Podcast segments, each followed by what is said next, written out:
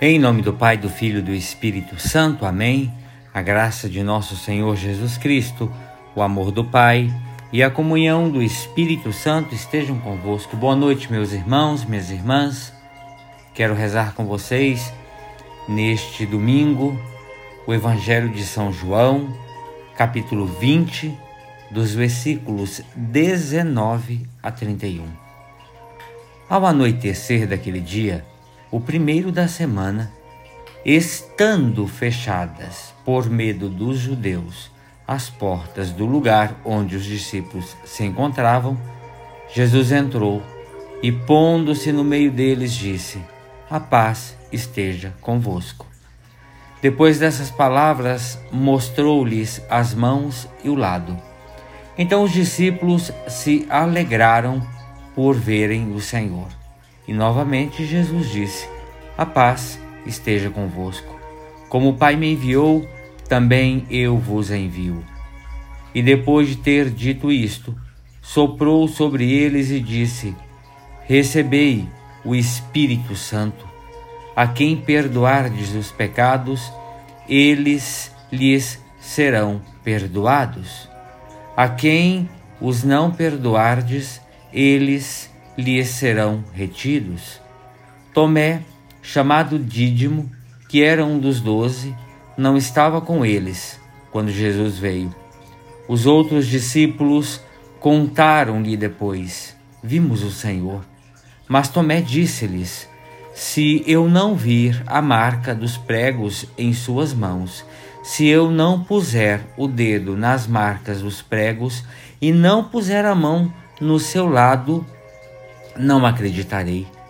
Oito dias depois, encontravam seus discípulos novamente reunidos em casa. Tomé estava com eles. Estando, estando fechadas as portas, Jesus entrou-se, pôs, pôs-se no meio deles e disse: A paz esteja convosco. Depois disso, depois disse a Tomé: Põe o teu dedo aqui, olha as minhas mãos, estende a tua mão Coloca no meu lado. Não sejas incrédulo, mas fiel. Tomé respondeu: Meu Senhor e meu Deus. Jesus lhe disse: Acreditaste porque me viste. Bem-aventurados os que não crer, os que creram sem terem me visto. Jesus realizou muitos outros sinais diante dos discípulos que não estão escritos neste livro mas foram escritos para que acrediteis que Jesus é o Cristo, o Filho de Deus, e para que, crendo, tenhais a vida em seu nome.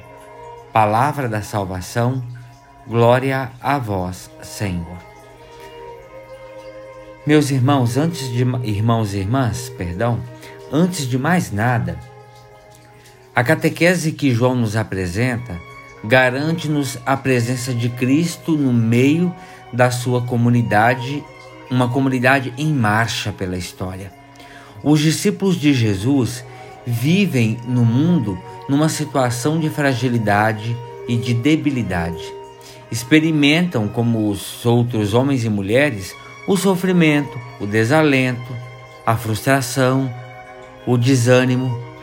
Tem medo quando o mundo escolhe caminhos de guerra, de violência, sofrem quando são atingidos pela injustiça, pela opressão, pelo ódio do mundo, conhecem a perseguição, a compreensão, a morte.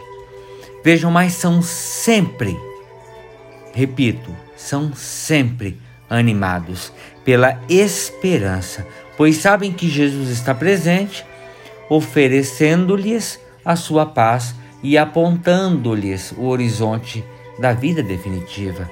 O cristão é sempre animado pela esperança que brota da presença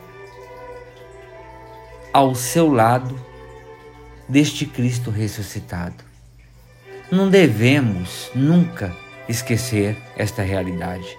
A presença de Cristo ao lado dos seus discípulos é sempre uma presença renovadora e transformadora.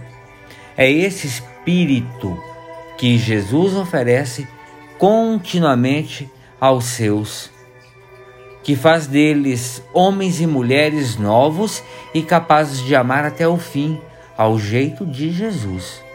É esse espírito que Jesus oferece aos seus, que faz deles testemunhas do amor de Deus e que lhes dá a coragem e a generosidade para continuarem a obra de Jesus. A comunidade cristã gira em torno de Jesus é construída à volta de Jesus e é de Jesus que recebe vida, amor e paz. Sem Jesus, estaremos secos, estéreis, incapazes de encontrar a vida em plenitude. Sem Ele, seremos um rebanho de gente assustada, incapaz de enfrentar o mundo e de ter uma atitude construtiva e transformadora. Sem Ele, estaremos divididos em conflito e não seremos uma comunidade de irmãos. Na nossa comunidade, na nossa família, Cristo é verdadeiramente o centro? É para Ele que tudo tende e dele que tudo parte? Vejam, a comunidade ainda é o lugar onde fazemos verdadeiramente a experiência do encontro com Jesus, o ressuscitado. É nos gestos de amor, de partilha, de serviço, de encontro, de fraternidade, que encontramos Jesus vivo e transformamos, renovamos com isso o mundo. É isso que a nossa comunidade, a nossa família testemunha.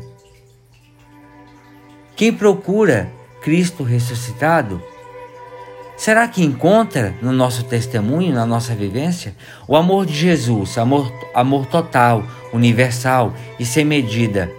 É visível nos nossos gestos? Não é, não, vejam, não é a partir de experiências pessoais, íntimas, fechadas, egoístas, que nós encontramos Jesus ressuscitados.